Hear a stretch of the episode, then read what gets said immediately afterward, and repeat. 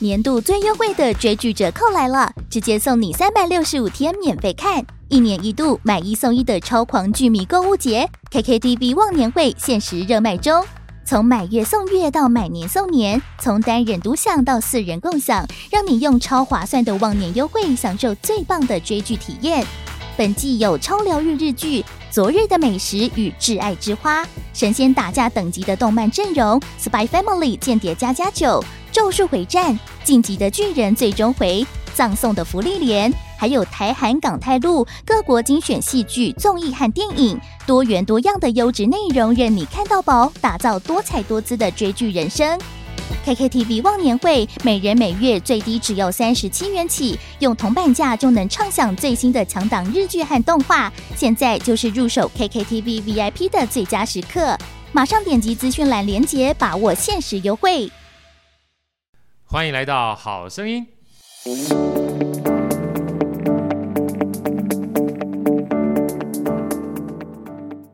大家好，我是好趣的好哥，欢迎来到《好声音》。现在我们继续啊，跟这个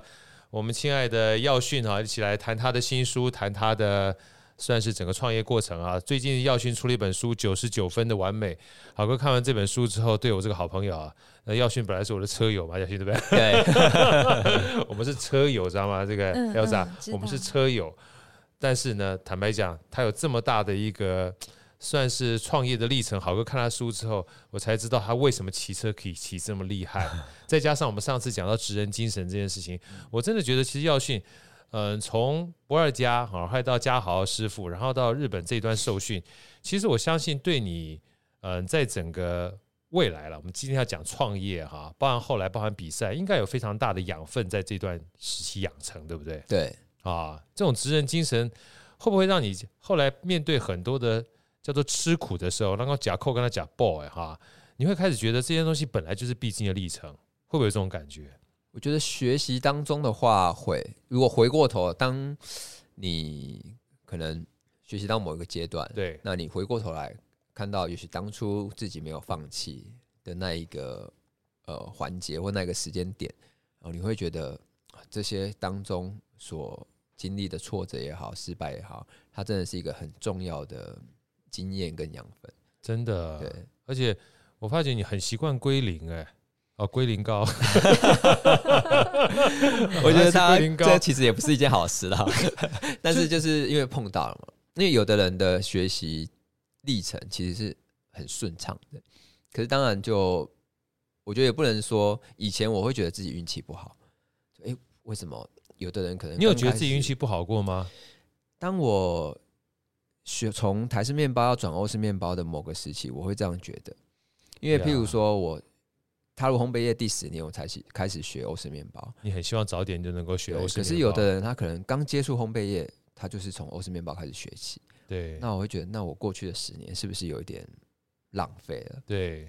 对，就好像啊，自己是不是比较倒霉？对，为什么不早点就一切不学 知道欧式面包就好，对不对？他书里面有特别讲，嗯，其实我觉得这一段啊，我就很喜欢这本书《九十九分的完美》啊，就是很多东西在当时你要转换的过程当中，你绝会浪费掉的东西。等你年纪再大一点的时候，重新再思考，心境又不一样了，对，是吧？你会觉得，哎、过去前面的那十年其实很重要。很重要。我我看完这一段的时候，我重要是什么？就是重要在于说，别人一开始就学欧式面包的话，他就不会那种归零归的这么辛苦，要从头再来的经验，对不对？因为对你做台式面包，包含那个你那个台中的日本师傅跟日式面包师傅讲说，你要全部归零，愿不愿意？对，，然后你要说愿意的话，从原来四万多块到一万八，其实不容易耶对对不对？但是有过这次经验之后，再碰到嘉豪老师，对，呃，又愿意让你持续不断的把法棍做的不是很好， 你会发觉，哎，又一次归零。然后归零完毕之后，等到你真的到日本去的时候，其实归零这件事情已经变成是你生命当中，呃，觉得它不是一件新的事情了。对，你只要碰到新的事情，你就会归零嘛。对对不对？所以你后来骑脚踏车也是重新归零嘛， 对难怪我会输给 你，我看认不到同，车尾 灯，对对，看到我认可你了哈。接下来我们今天要特别聊到创业这件事情，我们上次曾经聊到，就是其实耀勋你在不二家的时候，本来就把创业这件事情当成是心中的梦想，对，但是创业这件事情呢，在很多的烘焙业里面的话，其实大家都在创业，大家都要做糕点。那那个时候，可能大家做的糕点或糕饼店的话，可能还是台式面包啦、卤味啦、这个蛋糕啦，什么东西都都有的这种多元店。嗯你心目当中其实不是要这样的店，你心目当中就想要做个面包店，对不对？对甚至那时候想要做的话，就是做一个欧式面包店，对不对？对，啊，来跟大家分享一下这个创业是什么时候开始的，然后开始的过程当中，你是怎么样定下自己的一个目标，又怎么把名称定出来？因为包含名称这件事情，一个非常有趣的一个过程。来，其实我 是在三十岁那一年创业。那我一开始呃给自己的一个梦想，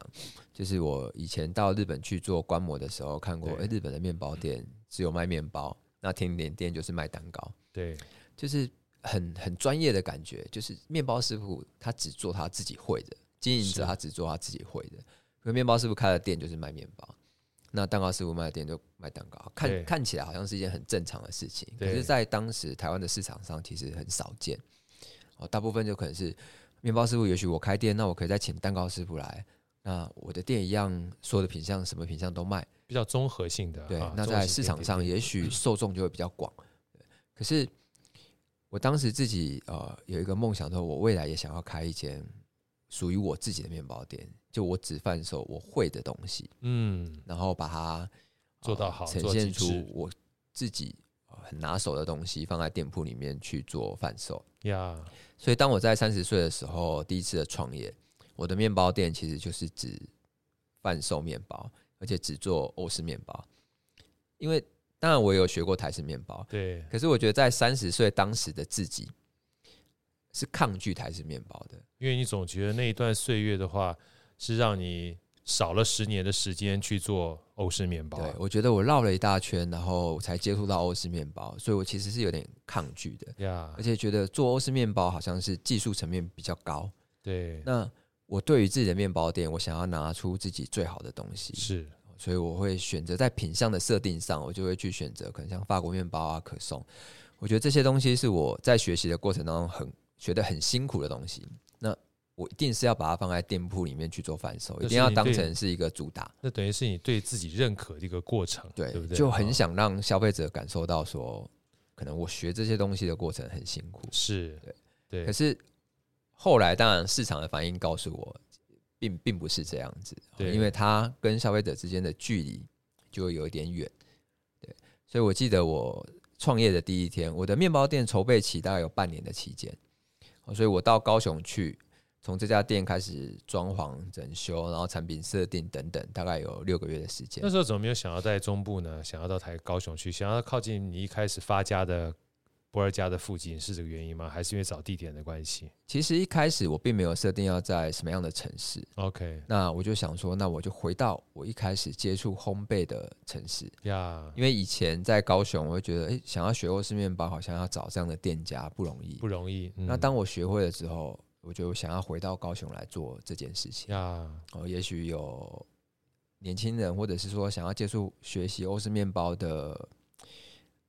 新年轻人，他可以有这样的一个管道，有一个机不会像会我以前这样这么还需要这么去不好找。还需要搞十年的时间， 所以其实那时候对自己一开始选择台式面包，但是还没有机会接触欧式面包，你是一直有一点点放在心里面，想要把这件事情然后让别人看见，给别人多个选择这样的一个想法，对不对？对，虽然我可以归零去学习欧式面包，可是那十年的经验对我来讲，我还是有点耿耿于怀，是就觉得哦，那是卡扎是点不后是啊，是不是有点浪费了，或者是说对那十年当中学到的东西是不是啊、呃并没有为自己的创业或者是未来带来多大的一个帮助加分什么的哦，所啊以是有点抗拒的。那加上当时市场的主流其实是这样子，就会做欧式面包，面包师傅感觉就是比较厉害嘛。 呀， 那确我实总不觉得容要易让客人知道我比较厉我害，很 厉害，啊 对不对？对，对，所以在品相的设定上都是这样。可是当创业真的开幕了，哦，其实我记得第一天我们的客人包含了亲朋好友，大概总那共只有三三千十几块个人，三千块嘛，对不对？对，赚三千块。等一下，在这边先插播一下，不要以为那时候耀训赚很多钱啊， 因为他归零很多次啊。大家想到这个过程啊，他从原来四万多块变一万八，一万八的时候呢，坦白讲，一路做做做做，开始要创业的时候，其实旁边的手头资金也不是很够，所以对那时候家人有帮助你一些，对不对？对，啊因为我在高雄的第一间面包店其实是合伙生意，对那我自己创业的部分，我自己的部分要出呃是投入两百五十万。对那对于一个面包师傅来 讲，大很难钱啊存到这个金额，对所以我当时是透过我姐姐，哦，跟我爸爸父妈亲妈讲，说，嗯，对，因为毕竟跟父亲虽然关系又比较好，但是还是开不了口。对我觉得好像男生跟男生比较难 讲难讲这件事情。 对对对对对对， 较紧淡薄啊哈，对对对，对然后就请哥哥姐姐去帮忙转达。对对然后那时候我父亲就有请姐姐跟我说，就可能他说我不要有太大的压力，这个创业的呃一开始的资金就是当给我的学费。他因为说哎本来因为是要手上借的，对不 对？对，对因为他说哥哥姐姐可能都读到大学，那我只有国中毕业，那这个两百五十万就当成是我高中、大学的一个学费。那他也不希望我创业之后可能会有想要，呃，赶快还他还钱钱的那个压压力力。对，所以他就请哥哥姐姐跟我讲，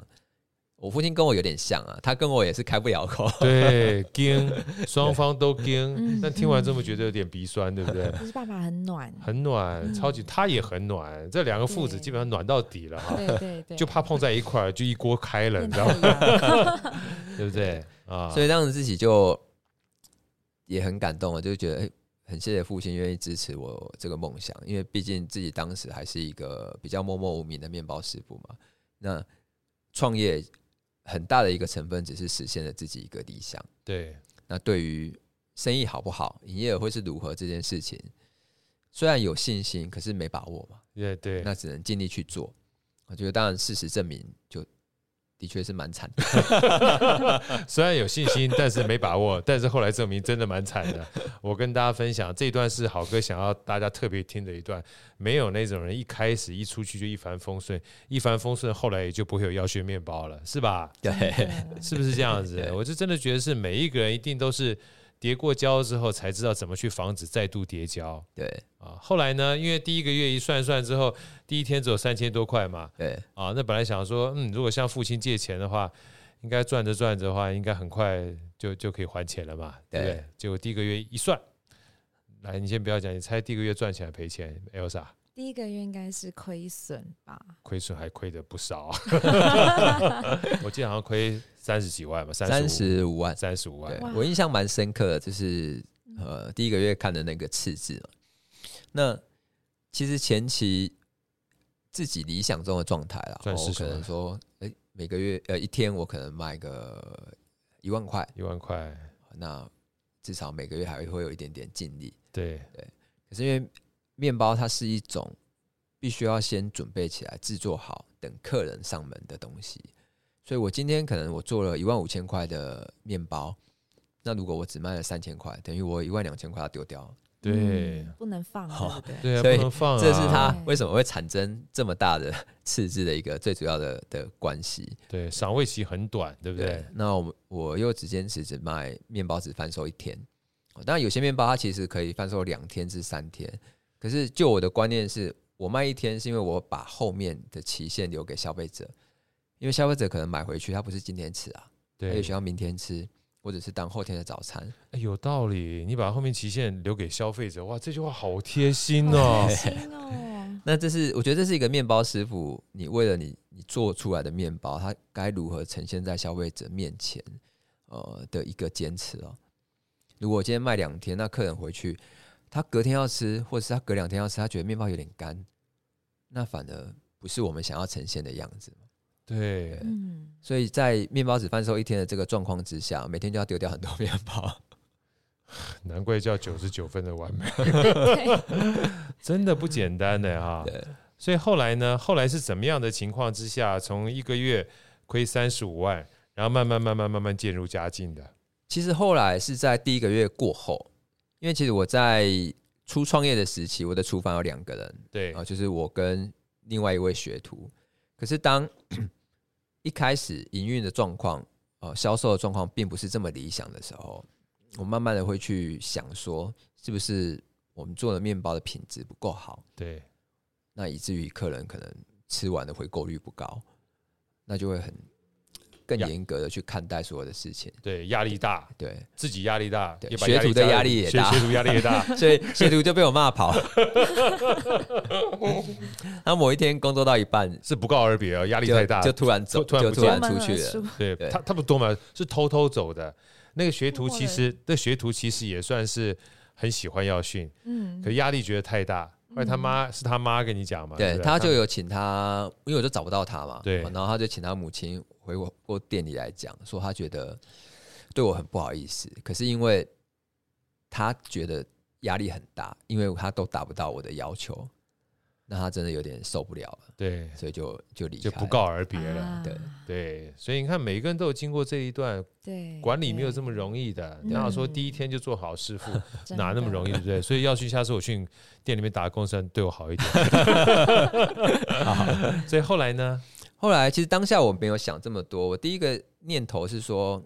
这样也好，我自己一个人做扛，起来那所有的品质都在我的控管之中。那殊不知，可能一个月、两个月、三个月过去之后，我觉得人的体能是会到达一个极限的。对，对我当时每个呃每天的工作时数大概在十八至二十个小时，就从早上的七点可能到凌晨的两点左右。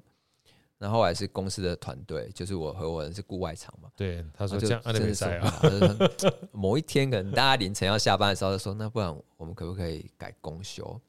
就是可能大家的体力不一定负荷得了，因为内场厨房挣不到人嘛，可是外场还是有人嘛。那我就意识到说，是不是我自己冲的太快，而没有顾虑到团队的每一个人的呃体力也好啊，或者是体能也好。那后来我们选择就是开始每个礼拜都会有公休，可是业绩并没有因为这样而好转。呀，就当我一个人做，诶、也许我觉得品质都在我可以控管的范围之范内围之内，哦，甚至于都品质很好，但它并没有反映在销售数字上。对 所以我试着到做完面包之后，或者是空档有客人上门，呃，进到店里来的时候，我就试着去问一下客人说：“哎、你觉得面包怎么样？”对，开始跟客人有互动因了为，对我我好奇，我想说到底问题出在哪里？呀，你说店哦，也许我觉得装潢也也蛮有风格的，也蛮对漂亮的。那面包也大家有做得机会很去漂这亮个看九十九分的完美，去看那个店，其实真的还蛮有质感的。嗯嗯，对，里面那个装潢呢，就感觉有乡间风啊，对然后你进去看的话，就觉得很舒服、很疗愈的一个面包店。对对，那就诶不那为什么面包卖不出去？哦那我印象很深刻是有几个消费者是常客，那他就有跟我说，他很喜欢我们的面包，可是我们的面包品相对他来讲不是一种日常，太局限，对不对？他有可能喜欢吃欧式，呃，他可能喜欢这个欧式面包，但他可能一个礼拜来一次对或，两个礼拜来一次，因为那并不是他觉得他每天都可以吃的面包。对他来讲，日常的面包也许是吐司，也许是红豆面包，也许是苦力姆，对，那你有欧式面包，我可能可以两三天，甚至于一个礼拜买一次。可是当你的店里如果以欧式面包为主轴，我很喜欢，但我可能就是一个礼拜、两个礼拜来一次。我的复购率就没有办法这么高了，对对不对？对，所以当下我就觉得，哦哦，原来是这样，并不是自己面包做的不好，对，而是可能自己太坚持。我觉得当时的自己其实是有一点想要炫技的概念，对，我我可能想要去炫耀自己的技术，我可能想要去表达哦，我多会做欧式面包这件事，可是忽略了面包其实它是一种日常的食物，它可能是很多人每一天的早餐哦，或者是点心，可是你的品相里面有没有这样子是日常的品相？其实并没有对，哦，不太可能，大家每天的早餐都是拿一根法国面包在啃嘛，哦这是不是对跟那个台湾的饮食习惯有对关？嗯一个是饮食习惯，一个是气候。譬如说，你法国面包，哦对你隔天要吃，你可能要回烤。嗯，那我会跟客人说，你肯定要吃的时候可以回烤一下。那客人会跟我说，那我赶赶上班都来不及了，我送小朋友上课都来不及了，我还回烤法国面嗯包。对，对，所以就发现，嗯，其实想象中的方式并不是大家吃面包的日常，不管是吃的方式也好，品相也好，对，所以从中开始自己就试着去调整一些面包品相。那后来就觉得，或许我可以用自己学习欧式面包的一个概念也好，或者是技术也好，去做一些日式面包。当时还是没办法接受台式面包，呀他心中有个坎儿，没错，对，哦那没个错坎儿呢，基本上是跟技术啊，就是他后面我觉得耀训很有趣，我觉得这个这本书里面九十九分的完美哈、讲了很多大白话，但是把这个很多管理的概念都说进去了。嗯，其实那个时候，我觉得新创业跟大家介绍新创业那个店名好不好？先对介绍一下我来们，第一家店叫巴黎波波，巴黎波波，嗯哎，巴黎波波好可啊爱，等一下会跟大家分享什么叫波波啊，你先讲一下是为什么叫巴黎波波好了， 等一下我再跟大家分享这个、巴黎其实因为它是一个欧式面包的发源地，对对，所以我当时就想要用啊欧式面包的发源地这个城市来为我的店命名。那波波其实它是在早期有一个族群叫波波族，对那他们的过生活的方式就是呃勇于追求创新，有点创新、特立独行，对然后走在时代然尖端后的，追求好的东西，然后走在时代的尖端。那我觉得这个概念是可以套用在我的面包里面的。我想要我的面包是呃，勇于追求呃，走在时代的尖端，或者是说是健康，给追求想要找好吃的面包的这族群。对，所以就用巴黎波波作为我第一家面包店的店我。要去啊哪？其实他哦这一本书，你看到他整个心境的转变。其实他一开始的时候连中文名称都没 有，对不对？对他那时候本来是要用法文名称嘛，还是用那个那种对面包的法文嘛，哦对，就是 La p a n Le Pain 哦当用法店文名当店名，后来被人家看不强力的建议，你如果纯粹是用这个没有中文名称的话，在南部可能大家练不出来，大家记不记不出来啊，记不出就来，是一定要有一个中文名称。对对啊、所以其实看到这一段哈，好哥也想就是让这个耀训稍微分享一下，后来蛋黄酥虽然已经跳得很后面啊，嗯，其实后来为什么蛋黄酥会这么样的一个受人家欢迎啊？我们当然不管说行销这些东西，或者是耀训后来包含做呃比赛啊，这个我们嗯最后一段会跟大家聊。其实有一段我看这本书的时候，其实蛮感动的。我觉得这是一个蜕变，就是其实大家刚听到这巴黎波波的时候，你有没有发觉耀训其实那时候不管是炫技也好，或者是要把台式面包放到后面也好，或是想要做波波，所谓特立独行、追求创新也好，都还是比较由生产者的角度去出发。对，对不对？生产者就要训嘛，嗯嗯对对对嗯对，要训的想法就出发嘛 没。错，后来我看到最后那个蛋黄酥，其实我很感动。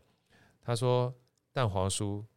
当他在做的时候看起来很简单，但他繁复的工艺后面其实孕育了一个以消费者为中心的出发点。对。要训，你跟我们讲一下这个蛋黄酥好不好？嗯其实当王叔开始在设定的时候，那时候自己的心态上已经有了一个很大的转变。这当然前面有经历过很多的创业的呃经历跟比赛的经历，那带给我自己在心态上的转变。那我觉得那是在一九年 u s h Bakery 创立的那一年，对，我觉得那是当时自己刚好也迈入四十岁嘛，啊，那就是另外一个心境上的转变，就觉得试着想要去挖掘一些哦自己原本很抗拒的东西，比如说台式面包。那其实一九年 u s h Bakery 创立的时候，我们是主打着重新诠释、重新定义台式面包的主轴，所以当时就有选了一些台式面包去做哦开幕的品相，哦像炸弹啊，或炸者弹是奶酥啊，哦或者是花生夹心啊这一类。你这样讲三个都好好吃。啊 炸弹好特别哦，对啊，因为我当时在创立 Yoshi Bakery 的时候的想法是说，当我结束了巴黎波波，因为它租约到期的期间嘛，那我北上，我创立 Yoshi Bakery，那它的宗旨是什么，或者是 Yoshi Bakery 想要做的事情是什么？我觉得就是要让好吃的面包，它是没有分所谓的界限啊，不管是欧式面包也好，台式面包也好，就是只要是好吃的面包，它都可以呃陈进列入到我们陈的列在 Yoshi Bakery 里 u s 面 Bakery 里面，对，对，那尤其是台式的面包哦，那这个为什么会有这样转变？我们后面就是因为比赛的时期，后面会再跟大家分享。对，嗯，那蛋黄酥呢，它是第一年中秋节哦，尤其贝克也想要设定的伴手礼，我第一个想到的是蛋黄酥。这第一当然跟我的成长背景有一点关联，对我，本身是鹿港人，鹿港人，对，所以我们小时候鹿港的街边就是有很多的糕饼也好，小吃也好，就不是店面，可能是大家在呃那个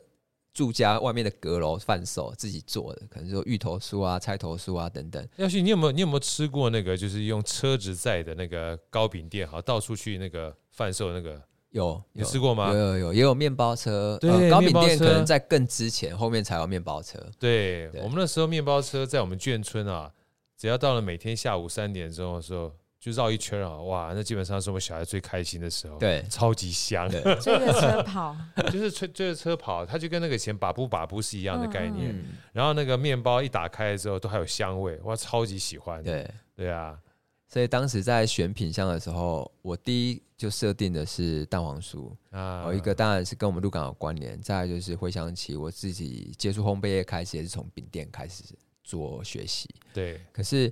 如何重新去定义蛋黄酥这个东西，怎么去把它做一个升级，或者是让消费者重新去认识它，就必须要经过了很长一段时间的测试。对第一，我是先改变了它的口感，我把可颂面包的原理套用在蛋黄酥上，因为其实两者之间都是利用奶油去营造出层次感， 那只是是差别在于面包有酵母，对那，糕点没有酵母，呀但是层次感展现的原理是一样的。对，那再来就是回到吃的人的中心点，就是消费者他想要的是一个什么样子的东西。那以前我们做伴手礼，通常期限都会拉的比较长，因为你要是送礼嘛，可能最短你也要十四天，甚至于像凤梨酥啊，可能可以放到一个月、两个月。对可是我们设定的蛋黄酥，也许它只有五天的赏味期限，因为我觉得在五天的赏味期限里面，它可以呈现出来的口感跟风味是最好的。但它第六天还是可以吃啦，对，可不过是通赏常味你期的限就是你它是你一个的最你好的的东西应该很难撑过两三天。 但是一开始设定对这样的时候，团队其实是很紧张的，包括我太太，对你觉得五天有点短，你五天好一点，你的贩售期可能比面包长，因为书里面特别，我插播一下好了，大家可能这个书里面去看哈，就知道其实耀训的夫人也是他很重要的这个算是灵魂伙伴加上创业伙伴，对不对？对简单介绍一下你夫人一下好不好？对我们再去往下讲。好，我太太其实呃，我们认识的时候她也是面包师傅，哎，对可以可以可以说他名字吗？哦可以啊，可以啊，来可以啊说一下，可以说一下，说啊对一对 下。对，我您您说我我我这这，我不敢直呼他的全名有啊没有？你你不敢直呼，我怎么敢直呼呢？我太太是李新慧， 对，对啊木子李新旧的新，这个恩恩惠惠的的惠，惠恩惠的嗯惠，对，他是以其实你们以前是 partner 过嘛，对不对？对对然后她本身原本也是一个面包师傅，对对，然后在学生时期也是一个选手，那她比我早拿到冠军啊，她学生时期的时候知道了吗？技能知竞道赛大就家是知道金牌吗？这个基本上上不是一家人不进一家门 儿，哎，不是冠军进不了他们家门 儿。 没错没错， 所以比赛的过程，他给了我很多比赛的建议，我跟如何去设定产品也好，流程等等。那创业之后，因为我们觉得一个厨房可能不能有两个主厨 嘛，上次我听到这一段的时候没错，我说：“哎呀，你们俩真是智慧啊真的那到底谁说了算？”对对不对对对对所以对，我太太她就转做甜点，甜点对对，那一直到有趣贝克 y 创立之后，她现在就是兼做甜点的设计跟门市的经营。对。那我就可以专心在做于面包的研发，这样我们再回来刚才那个蛋黄酥好了，所以这个时候你很专注在消费者心目当中的蛋黄酥，对对不对？对。所以你在整个设计过程当中，你怎么样去把消费者的观点加注在你蛋黄酥里面？我觉得这个就是过去，譬如我第一次创业等等，初期消费者给我的反馈。呀那我觉得消费者的声音其实是面包师傅，呃，应该说我们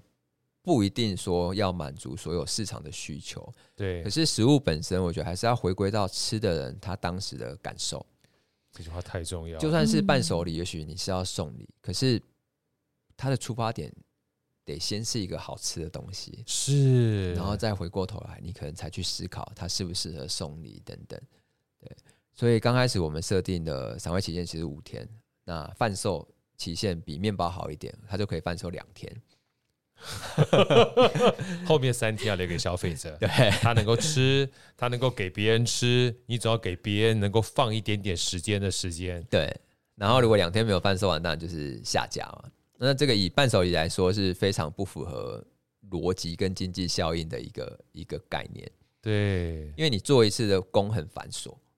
可是你只卖了两天就下架，那也许搞不好你卖你下掉的比你卖出去还还多 对，对不对？但我就想要尝试看看，因为我还是相信好的东西，它会得到消费者的认同，认同，它可以打动消费者，只是怎么让大家愿意来尝试。所以我们一开始现场其实有除了卖整盒的，还有卖单颗，就是客人来买面包都会建议客人诶吃吃看我们的吃吃看，糖感葫芦受一下，对对对，所以第一年的中秋节初期就靠着大家的哦口耳相传，那慢慢的一直到我印象很深刻，到中秋节的前两个礼拜开始出现了早上可能就开始有人排队。对抢购潮，对我们是第一家店是呃十一点半开门，所以一开始是九点就早有人上九排点队有人排队，然后再来是早上六点有人排 队。越来越早。那后来是因为订单比较多嘛，我那时候是上夜班，对我都是两点上班去考蛋黄酥。然后我发现我要上班的时候，已经有人在有排人队在排队。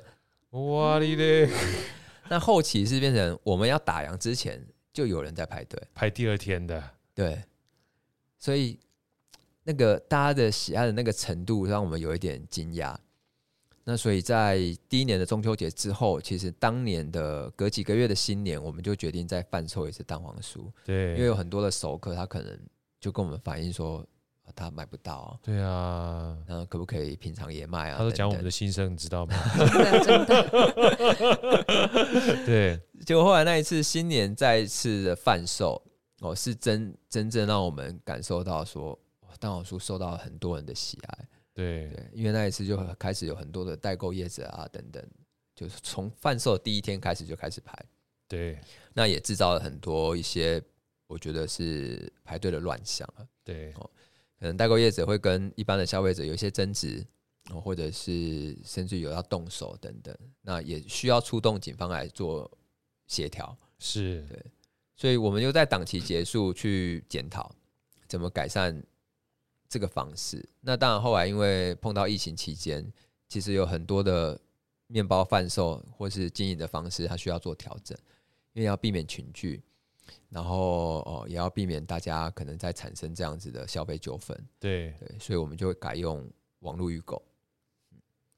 那然网后络预呢购就是一个很惨痛的经历。对，网络预购，大家以为基本上这个创业过程都一路顺遂吗？没 有，生意不好，怕生意不好；嗯，生意好了呢，基本上有生意好的困扰。对，生意好的困扰呢，基本上从线下到线上。来，我们看看线上一开始的时候是怎么样的一个困 扰。其实一开始，我觉得第一次我们投入了蛮多的资金去跟网络公司合作，自己架设网站，就是所谓的官网，对，官网，然后去做蛋黄酥的预购。可是第一年，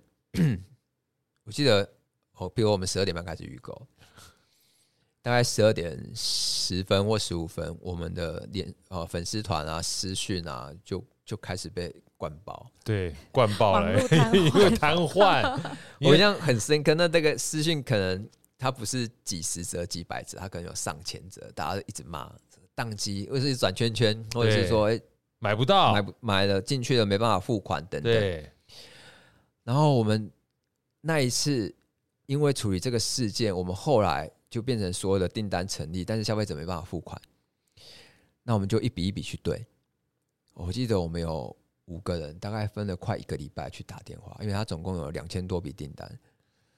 哇然后我们又要只能在白天嘛，你不能半夜打电话去骚扰 人家，就一直打，就打电话好说辛苦啊，跟客人说哦，你的订单有成立，然后麻烦你帮我们汇款干嘛之类的。所以大家反正处理这些订单，呃，当然后面来取货的确没有现场排队的纠纷，对嗯可是这个背后要处理这些订单，其实大家团队是非常的辛苦，心力交瘁，对不对？就是线下的困扰变成线上的困扰，对就这困扰基本上都在，只是形态不一样了，对对不对？但是这两次都是很重要的经验，对，因为也不第知道二下会次塞塞爆，也没有想过塞爆啊。对对，不对第二次我们修正了，可是又变成是流量的问题，它还是宕机了。对，第一次是线下流量的问题，对第二次是线上流量的问题，所以都代表一件事情，流量就是个问题，要把这问题解决才能够对根治，对不对？那第二次网络上在发生问题的时候，我觉得事态有点严重，因为开始有一些消费者他可能订了没办法付款，所以订单被取消，那他就会来门市，呃，就会有点生气嘛，他就会来门市，呃，譬如说大吼啊、大叫啊等等。那嗯，情绪会失控，嗯对对，很难想象啊嗯哈。哦后来还是有嗯请警方处理，可是会变成我觉得会考虑到同仁的安危，嗯因为有一些人可能真的会蛮失控的，我很怕他们可能有一些脱序的行为，大家可能还是会有一点的呃一定程度的危险，所以后来我们就决定去寻求专家，啊，就这方面的呃专业的专家去做一些询问。那刚好呃朋友就介绍我们去跟拓元的执行长，我们就去请教他一些问题。后来发现，其实这些真的是隔行如隔山，对这些东西并不是我们专业的领域，也不是一次两次，也不是一年两年你就能解决的问题。呀，对，因为拓也跟我们分享，他们前面可能走了七年、六七年的呃这个修正的路，而且他们是每一天或者是每个礼拜都有演唱会的贩售可以去做修正。嗯，那我们一年只做两次，所以也就是说我一年只有两次的修正机会。对，那如果我要修到好，可能要十年吧。没错，可是我不能每一次都让消费者有这么糟糕的消费体验，对，所以我们就决定，借重他们的系统，对，拖延执行长就跟我们说，那你要不要试试看，用演唱会的概念对，去做这样子的贩售？因为理论上应该是可行，就像每一天的取货日，它就变成演唱会的日期嘛，那每天的盒数就变成是演唱会的票数，没没错，错，对所以应该是可行。然后我们就决定，就大家一起尝试看看。结果没想到一尝试，